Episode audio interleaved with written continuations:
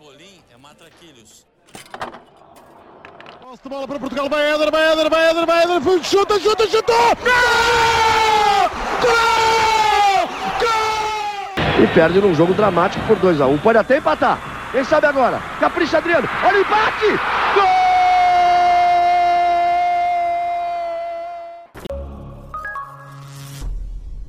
Viva! Sejam bem-vindos ao 26 fascículo desta coleção Europa América, programa diário do podcast de Matraquilhos, que acompanha o Euro 2020 e a Copa América 2021.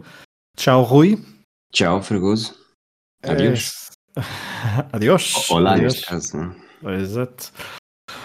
Bom, foi, estamos a gravar mesmo após a série de penaltis do Espanha-Itália. Ontem morreu Rafaela Carrà, uma cantora italiana que também se celebrizou e se notabilizou de muito cantando em espanhol, eh, ali nas décadas de 70, 80, depois perdeu-se um bocado, nos últimos anos até tem tido alguma popularidade graças a alguns concursos, mas a música dela era dançante, festiva, intensa e acho que um dia depois da morte dela, tivemos um jogo, uma primeira parte bastante algo parada, comparativamente com depois com a segunda parte e depois com o prolongamento, onde a Espanha até foi superior, diria eu, mas no fim os italianos eh, que jogaram cerca de 80, 70 a 80 minutos dos 120, regula- dos 120 minutos que jogaram a pensar nos penaltis, principalmente desde que marcaram o golo, e conseguiram levar o jogo para aí, Rui, e decidiram a passagem à final.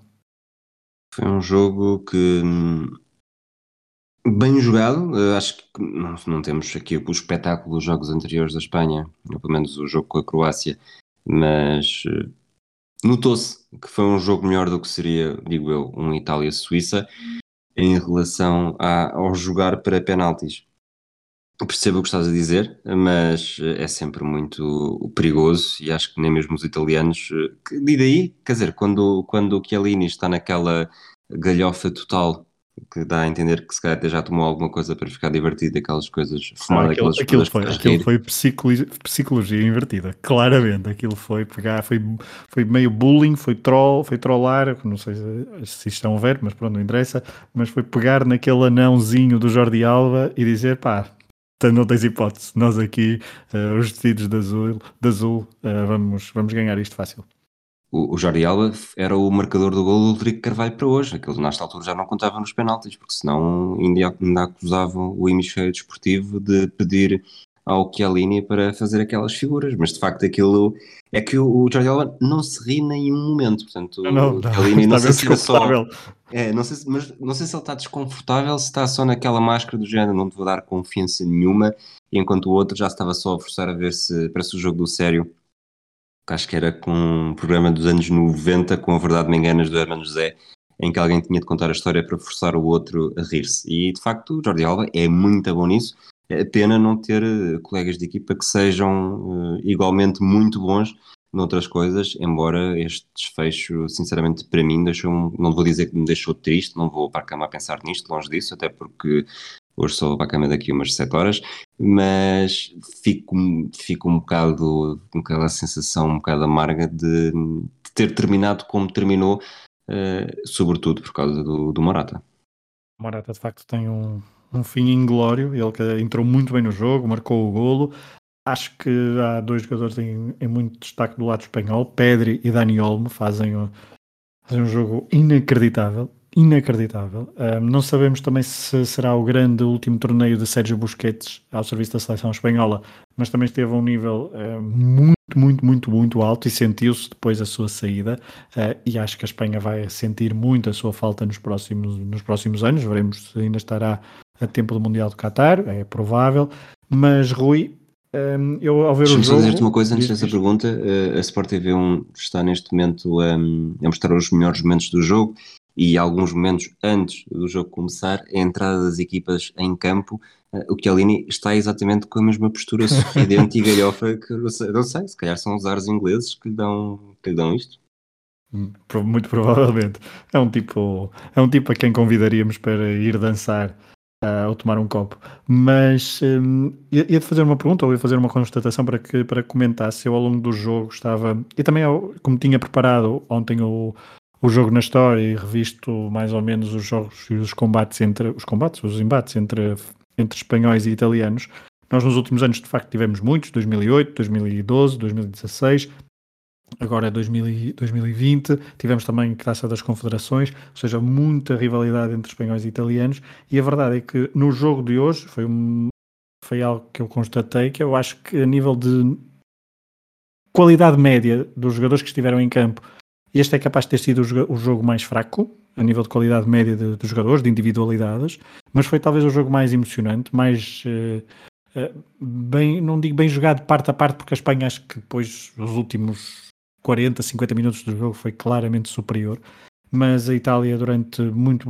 muito bom tempo equilibrou bem a partida, algo que, por exemplo, nunca tinha feito nos encontros anteriores, uh, se calhar talvez aquele primeiro jogo frente à, à, Espanha no Euro 2012, mas nesses jogos 2008, 2012, 2016, todas as, ambas as duas ambas as duas, ambas as equipas tinham um, tinham um, individualidades superiores a, a, estas, mas nunca nos conseguiram proporcionar um espetáculo destes. Obviamente que uh, a Espanha deu um chocolate em 2012 na final, mas estou a falar de um, de um jogo uh, emocionante.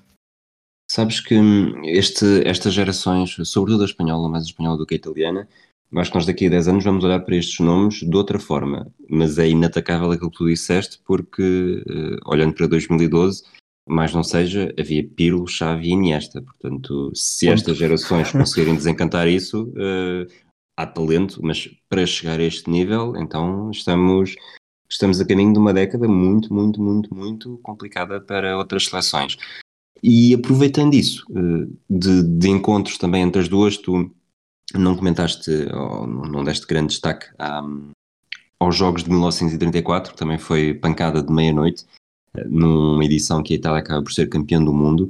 Eu acho que para nós não há grande, nós, eu e tu, e nós talvez até portugueses, eh, eu diria calhar uh, a Itália, até por ter mais títulos uh, mundiais, europeus não tem, mas mais títulos mundiais, nós achamos a Itália como estar no, no upper hand em relação à Espanha. Mas queria te fazer essa pergunta, não só tu, não estou aqui, não, não te estou a obrigar a achar desta forma, mas achas que entre italianos e espanhóis, uh, tudo bem que houve de 2012 e 2008, mas, mas outras edições em que não acaba, 94 por exemplo, não acaba com o título italiano e acho que isso tem alguma influência, 34 acaba com o título italiano, uh, tem, também tem influência, mas já foi há muito tempo. Achas que um italiano e um espanhol entram no bar e quem é que tem mais uh, basófia uh, para comentários desportivos? Bom, uh, é nós, crescemos, algo... nós, crescemos, numa era Exato. em que era claramente Itália, não é? Mas Exato, os últimos, é. anos, os últimos anos mudaram. Mudaram um pouco isto, este panorama. Depende do, dos interlocutores. Se, for, se forem alguém que não, que não achem que o futebol nasceu quando, quando eles próprios também nasceram, ok, talvez aí haja haja conversa e a Itália tenha um bocadinho mais de vantagem. Se forem interlocutores que de facto não, não olhem muito para o passado e que se, fique, que se fixem mais na memória de curto prazo, aí os espanhóis levam vantagem. Mas mesmo no embate Mas mais tu dizes agora mesmo possível. nos duelos só, mesmo nos duelos entre eles. Exato, exato. Quem é que tem melhor? Ok, ok. Exato, e mesmo nos duelos entre eles, eu acho que mesmo assim há, há ali alguma, algum equilíbrio se olharmos de forma neutral. E, mas eu também acho que vai depender, respondendo à tua pergunta, vai depender se a Itália consegue ganhar este europeu. Porque estando na final, a Itália só venceu por uma vez o europeu. Um, esta será a sua uh, quarta final venceu em 68 e precisou de um segundo jogo. Desta vez não há segundas, eh, não há segundos jogos, não há finalíssima. E, e, ganhou esta meia final como ganhou outra, com a, a moeda ao ar do século XXI, não é? Exatamente. Portanto, e, e falhou. E, e, recordemos como é que falhou das outras vezes. Falhou com o 4-0 à Espanha de forma clamorosa e depois falhou agonicamente frente à França em 2000. Portanto, eu acho que para essa discussão entre espanhóis e italianos, essa basófia vai depender muito da forma como a, a, Itália encara a final, porque se a Itália ganhar, se, bem, se a Itália perde, por exemplo, com a Dinamarca, a basófia acaba logo. Perder com a Inglaterra não dá tanta tanto direito à basófia, mas, mas se ganha a Inglaterra então em Wembley, aí a basófia diria que é eterna. É, eu, eu, tenho, lá está, tenho esta, acho que é da geração que nós eh, crescemos, para mim os dois grandes europeus eh, são Alemanha e Itália, Itália por muito claro. piores que estejam. Espanha, França, França que até fazia algum sentido tendo em conta que houve logo ali 98 e 2000, mas mesmo assim coloco-os um. E, essa seleção provavelmente hoje em dia com mais, com mais talento e que, que mais não merecia, mas que estaria obrigada a chegar longe. Mas olho sempre para estas uh, Alemanha e Itália. Alemanha, Itália e Brasil, para mim, são as três seleções que estiverem numa fase final eu vou olhar sempre, sempre, sempre como possíveis candidatos. Para a Espanha, e nem, aqui nem tem a ver com o gosto pessoal, tendo em conta que houve 2008, 2010 e 2012, acho que na minha cabeça, que não bate bem, mas isso já toda a gente sabe, uh, ainda não as consigo ver como é Por exemplo, este, este Itália e Espanha, para mim, tudo bem que são equipas diferentes, são jogadores diferentes, uh, tiveram caminhadas até aqui diferentes. Para mim, a história dá claramente vantagem à Itália. E a verdade é que a história, se pensares bem se olhares, começares a olhar para a história, não é assim tão declarado, mas uh, para mim, provavelmente por essa geração e provavelmente todas as gerações uh, anteriores à minha, olha-se dessa forma. Pois faltou à Espanha algo que se calhar também nunca, nunca precisou nos outros anos, não é? Que é um ponto, quer dizer, mas depois pensamos em David Villa, Fernando Torres, é verdade, mas um, em 2012 também não precisou de um avançado para, para ser campeã europeia e hoje uh, Morata entrou, mas durante o jogo os avançados estiveram num nível bastante abaixo do que aquilo que seria um, necessário para ultrapassar esta Itália. Que uh, é, aquela, a imagem de que Kelly fica, de facto, depois uh, eu acho que ele, os memes vão, vão começar. Não sei se, se vão utilizar então a, a morte de Rafaela Carrá para, para pôr música ao som da, da dança de Kellini com Jordi Alba, se aquilo se pode chamar dança, mas acho que é uma das imagens de, deste, deste europeu, um europeu que tem sido uh, muito bom, se calhar mais nos próximos fascículos poderemos fazer um balanço, veremos o que é que a próxima meia-final nos dá, mas eu antecipo que um, eh, estaremos perante um dos melhores europeus que já uh, assistimos, pelo menos no nosso tempo de vida. Um, uma última nota antes de irmos para as rubricas para a vitória do Brasil na primeira meia-final da Copa América frente ao Peru. Rui, depois poderemos falar um bocadinho melhor sobre isso num dos próximos fascículos, mas não sei se queres dar alguma nota breve, eu dou, que é uma primeira parte do Brasil uh, muito, muito, muito entretida, uh, com um futebol que já não se vê, que não, é, não é, que já não se vê, já não se vê muito, é verdade, mas que não se vê de todo num, num europeu, e tem sido um europeu com alguma diversidade, mas não há aquele tipo de futebol, não há aquele tipo de jogadores, Neymar é um jogador que não existe praticamente nas seleções europeias que estão um, no Euro 2020. Eh, foi um jogo divertido, principalmente a primeira parte, mas depois o Peru, lá está. Este Peru, como, tinha, como dissemos nos últimos fascículos, é um Peru cada vez mais maduro. Gareca mexeu muito bem no jogo, o Peru estabilizou e, um, e incomodou até ao final. É um Peru cada vez mais maduro, quer dizer que está pronto para o Thanksgiving, é isso? Está, está, está bêbado. Está no ponto. Eu, eu juro que pensava que ia dizer qualquer Já coisa do género. eu achava mesmo que ia dizer qualquer coisa do género. Uh, a primeira parte foi bastante entretida, é, depois adormeci e não sei como é que foi o resto. Não, não, vi até ao fim, vi até ao fim, o que, o, que é, o que é bastante uh, pouco habitual para, para quem me conhece. Não sei se concordas comigo, acho que este foi a fazer aqui uma tangente, tangente do episódio. Eu, eu gostava de beisebol, comecei a ver beisebol com mais atenção porque me também envolvi, também me envolvi em, em fantasies de beisebol e acho que mesmo no ciclismo, em qualquer desporto que tu segues, mas não segues totalmente, uh, se depois tens alguma coisa envolvida, uh, olhas com mais atenção. Não sei até que ponto é que não viste ontem o jogo até ao fim para ver se os teus jogadores marcavam ou se o teu resultado era o correto. Uh, sei que isso para mim, ainda hoje, mesmo com futebol, tem esses interesses acrescentados ao jogo. também por isso acho que ter o minuto, o gol do minuto 85 ao minuto do gol, lá ao 85, eh, acaba por manter o interesse sempre até ao final do jogo, der por onde der, eh, acaba por, hum, jogos de madrugada, sobretudo hoje, que vamos ter às duas da manhã, acaba por influenciar também. Muito rápido sobre o jogo, eu acho que o Peru foi hum, os palpites que nós tínhamos. Tu tinhas uma vitória folgada também, não é? Tinhas um, e aquela primeira parte, aquela primeira parte poderia ter dado vitória folgada, mas Neymar não me quis dar pontos. Exato, choro.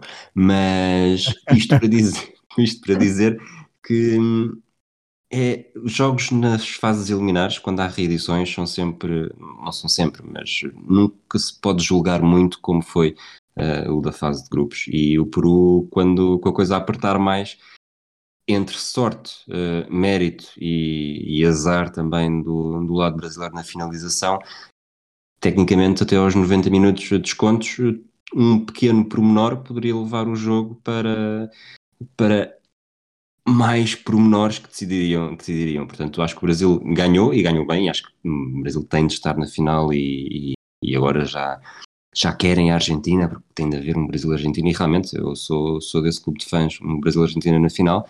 Mas lá está, tudo pode acontecer e é também por isso que estamos aqui. Senão já tínhamos gravado estes episódios todos em maio e estávamos de férias. Tudo pode acontecer, tu mais tarde irás saber, mas eu, um, em relação ao Brasil, eu, eu peço desculpa. Mas... As tuas referências musicais hoje estão, estão on fire. E ainda não acabou o episódio. Não sei o que é que posso prometer mais. Mas, mas um, em relação ao Brasil, deixa-me só olha dizer. que eu uh, não, não, não letar para, receber todas, as, para perceber todas as tuas referências neste, uhum. nesta Eurovisão do futebol. É, não, a Espanha anda a via, já não é più cosa, più cosa nostra. Mas uh, a verdade é que eu só uma nota em relação ao Brasil, eu gosto sempre de ver o Brasil, um, seja, quase seja onde for, aquela, aquela camisola, aqueles jogadores, dão sempre algo diferente, quer estejam pior, quer estejam melhor, quer haja craques como há Neymar, quer não haja uh, craques como, o, como é o jogador do PSG. Já agora, então, desculpa, eh, só para nos avançarmos, estava, a Sporting estava a repetir o gol do Chiesa. Não é o melhor exemplo para perceber isso, mas destaca também a importância nos escalões de formação. Fala-se muito mais vezes da cobertura defensiva, a cobertura ofensiva não vou dizer que é igualmente importante, mas consegue ter momentos de, de igual importância e de igual destaque, e acho que aqui a forma como o Chiesa, o Chiesa foi acompanhando a jogada e estava no momento certo para, para apanhar a segunda bola é uma das coisas que se deve mostrar a quem começa a jogar futebol para estar atento e acompanhar sempre. Desculpa, foi um momento não, não. geek do episódio. Não, não, Chiesa, Chiesa é um jogador que move, a fé move montanhas e esta, esta igreja uh, dos jogadores, uh, deste jogador, este jogador é uma... Ele é muito engraçado porque ele tecnicamente é mesmo muito, muito forte, mas depois também tem uh, fisicamente um, uma, uma genica uh, inacreditável. E esse lance que tu dizes é incrível, mas também destaco nesse, nesse lance o passe de Insinha. Insinha que saiu muito cedo do jogo, talvez cansado, obviamente, mas saiu muito cedo do jogo e tal, e depois ressentiu-se por jogadores. E aí eu estava eu estava preparado para fazer uma análise caso a Espanha vencesse no prolongamento, como pareceu em alguns momentos, que era o facto de, das alternativas espanholas vindas do banco serem bastante superiores às alternativas vindas do banco italiano. Vamos avançar sem demora para as rubricas, uh, senão isto hoje fica uma hora, uma hora de dança.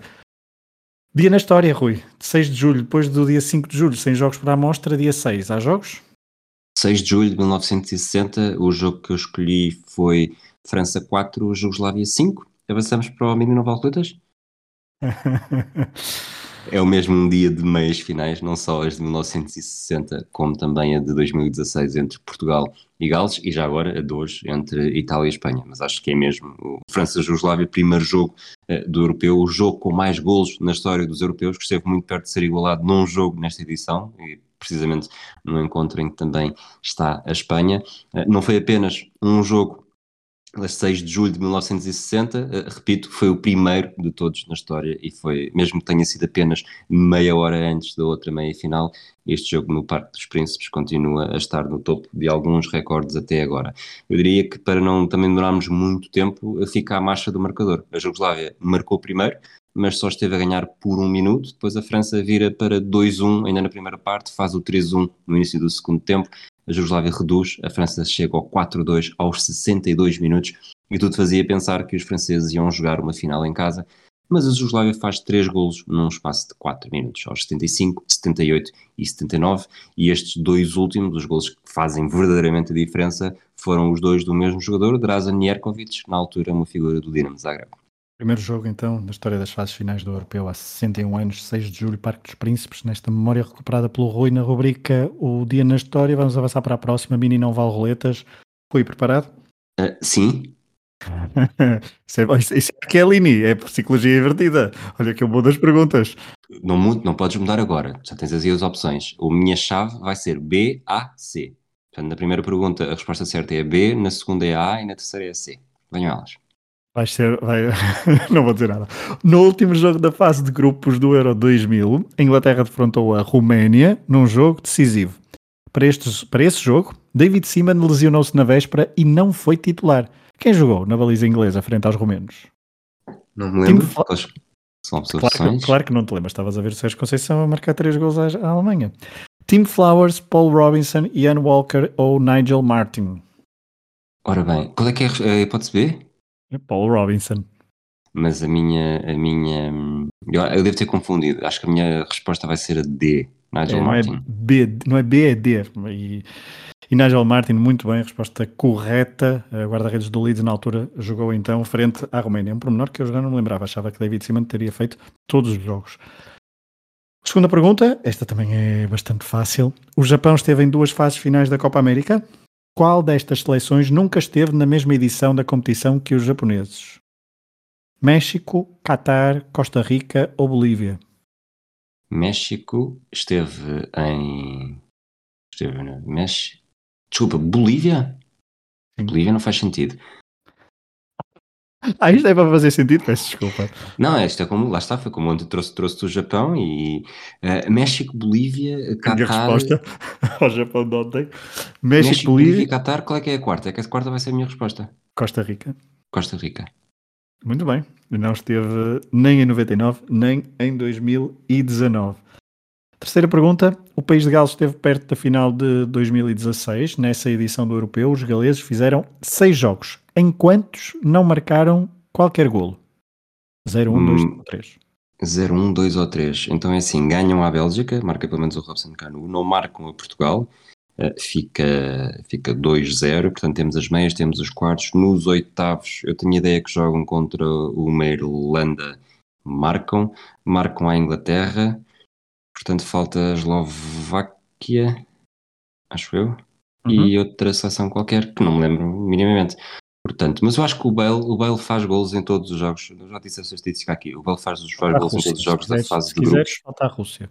É, mas eu, tenho, ideia, tenho ideia disso que disse isso aqui, que o Bale faz. O Ronaldo é o primeiro a marcar gols em todos, todos os jogos da fase de grupos, desde o Bale na última edição. Portanto, foi só mesmo contra Portugal. A minha resposta é 1. Está feito o pleno, 3 em 3. Espetáculo. Uh, Rui Silva, vamos avançar para os E, palpites. desculpa, e o BAC falhei, não falhei? Falhava em todas. Claramente. Todas falhavam, eu sei que eu morri logo. Eh, E eu sabia que não ias pelo BAC. que Isto não é palpites e minuto 85. Palpites, Rui, eh, se calhar fazemos as contas amanhã, eh, depois do Argentina, se calhar. Deixa-me só dizer alguma- uma curta coisa. Uh, o Luís Antunes acertou no Chiesa e eu, eu prometo que não tenho nada contra ele, mas parece que das várias vezes já que eu fiz a geneira nas contas, mais de 50% são com. Ele Hoje voltou a fazer um comentário a dizer que lhe faltava um ponto, que era importante para fugir de mim. Nós estamos, quer dizer, estávamos, entretanto, ele hoje pontuou outra vez. Eh, Não tenho mesmo nada contra o Luís Antunes, eh, estou mesmo só volta e meia eh, com erros, mas pronto, estes resultados depois vão ser todos muito bem confirmadinhos, que nós não temos aqui, não queremos nada prejudicar os nossos patronos. Amanhã fazemos as contas depois do, do Argentina-Colômbia e também deste jogo do Inglaterra, dos, e também do, do Inglaterra-Dinamarca, assim é que é. Eh, e aproveito, fica o gancho já para o jogo na história, a rubrica, porque amanhã Não, então... Antes disso, temos os palpites diz. de Inglaterra e Dinamarca para dar. Ah, pois é, desculpa, tens razão. Estupidez. Então, para ser rápido, para não perdermos, eh, Inglaterra 3, Dinamarca 1, Maguire 85. Maguire. Ah, Maguire. Muito bem, fiquei surpreendido com essa. Uh, Inglaterra 1, Dinamarca 2 e vou dizer. Ai, quem é que eu vou dizer para marcar o gol? Não pensei. Uh, vai ser assim no calor do Não momento. tinhas isto preparado, Fragoso. Não tinha esta preparada, não sei porque os palpites fiquei a, a nadar. Portanto, eu vou dizer no calor do momento. um, No calor da noite, queres-te dizer? ou no silêncio da noite, eu fico imaginando. uh, Tu e eu disse- quem? Eu, eu, eu e Damsgaard, Damsgaard, muito bem. para o minuto 24.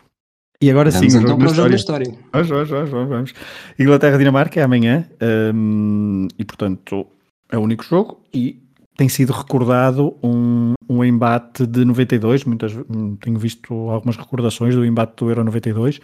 Hum, foi a 11 de junho desse ano em Malmo que a Dinamarca e a Inglaterra arrancaram então a sua participação no Europeu sueco com um empate a zero. A Dinamarca depois acabou por vencer o torneio, a Inglaterra ficou pela fase de grupos. Mas como não me apetece recordar um jogo que terminou a 0-0 e que não foi assim tão decisivo para a vitória dinamarquesa, uh, tenho de recuar um pouco menos na história e ir só até então 2002. No Mundial da Coreia do Japão, dinamarqueses e ingleses encontraram-se nos oitavos de final. A Dinamarca, depois de ter vencido o grupo onde deixou de fora a França, campeã mundial e campeã europeia em título, a Inglaterra ficou em segundo no outro grupo, em frente, à frente da Argentina. Não é que este jogo entre ingleses e dinamarqueses tenham muita história. A Inglaterra venceu confortavelmente por 3-0, com 3 golos na primeira parte.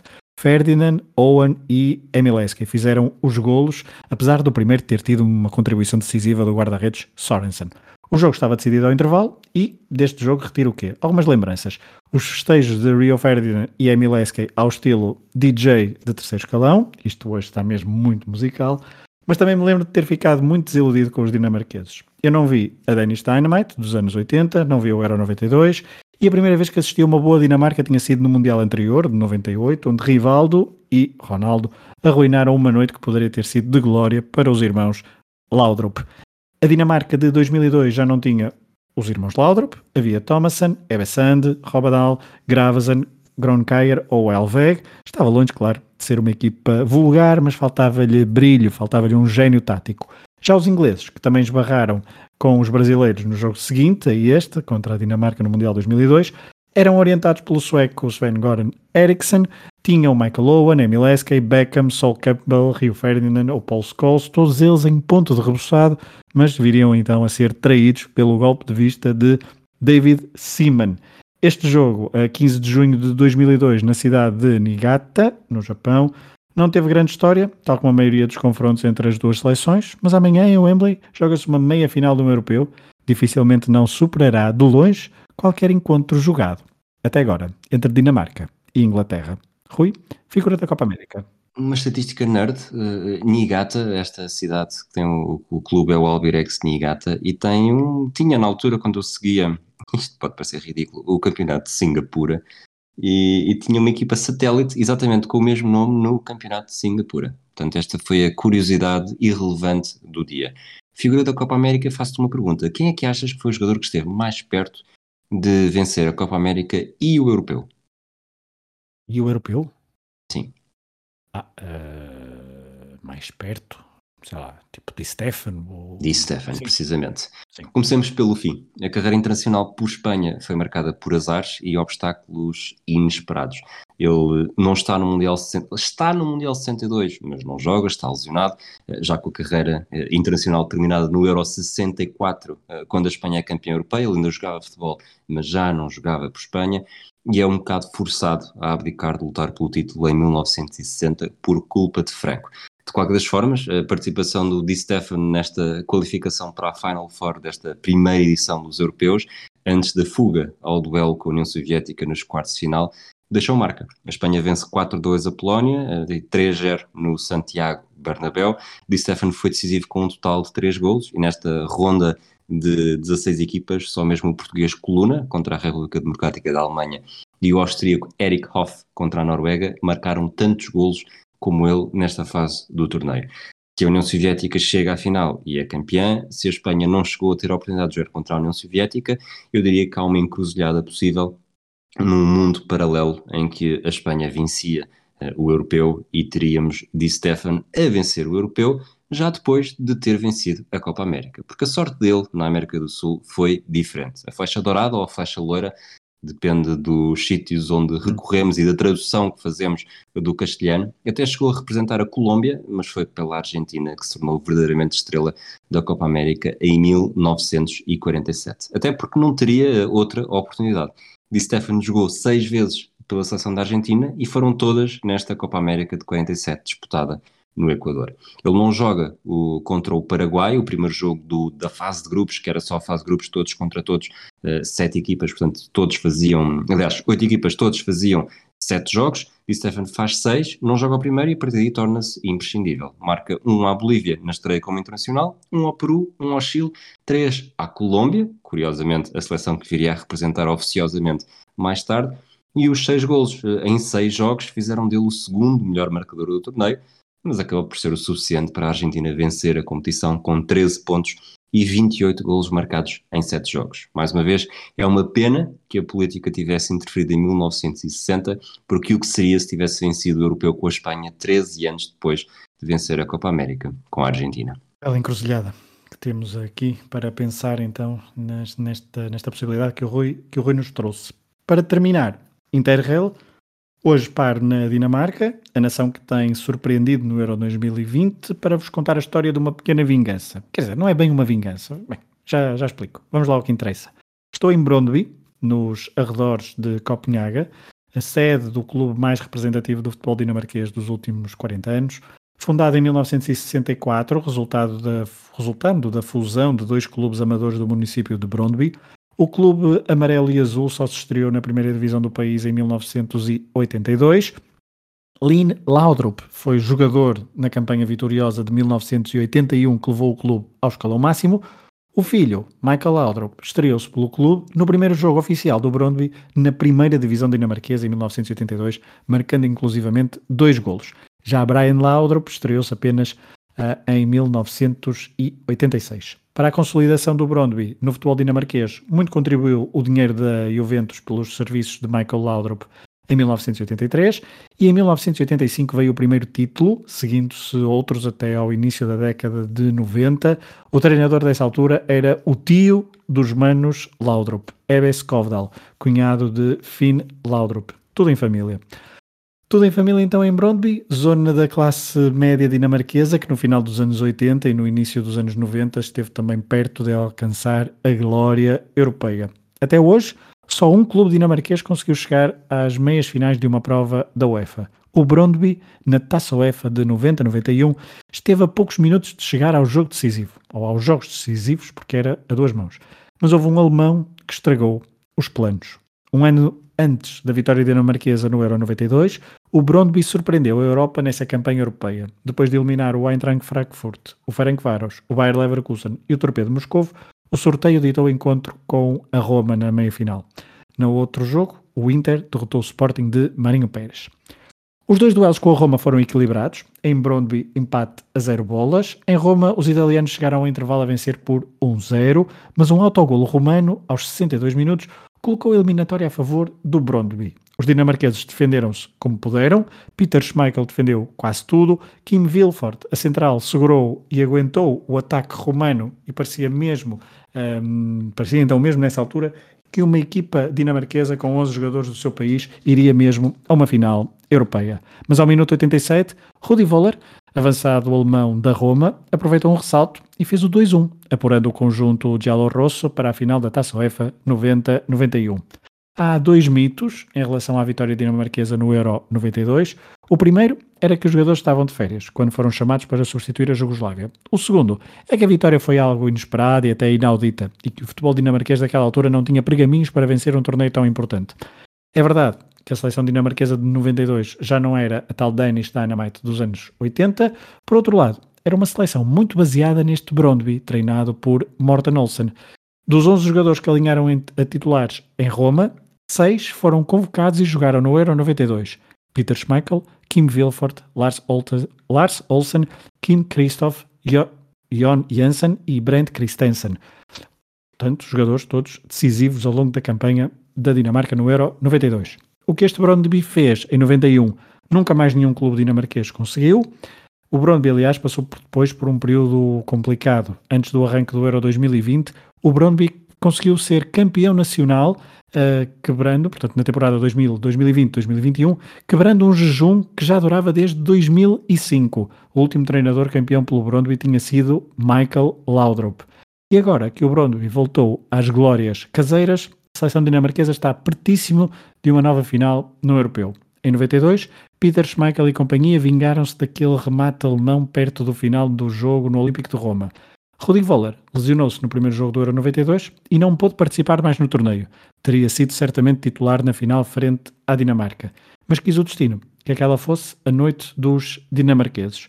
Em Brondby, certamente que os golos de Janssen e Vilfort na final do Euro 96 souberam aquele prato frio, a que se chama vingança.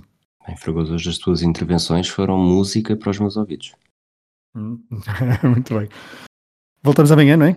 Com mais um fascículo com mais um fascículo. Hoje não vos vamos dizer onde é que estão os melhores odds do Euro, mas se quiserem procurar, talvez estejam no Patreon do Hemisfério Desportivo, eh, ou ainda nestes episódios, que é ouvir os nossos palpites e, fazer o oposto. Um abraço a todos e até lá, já com as finais eh, definidas de Copa América e Europeu.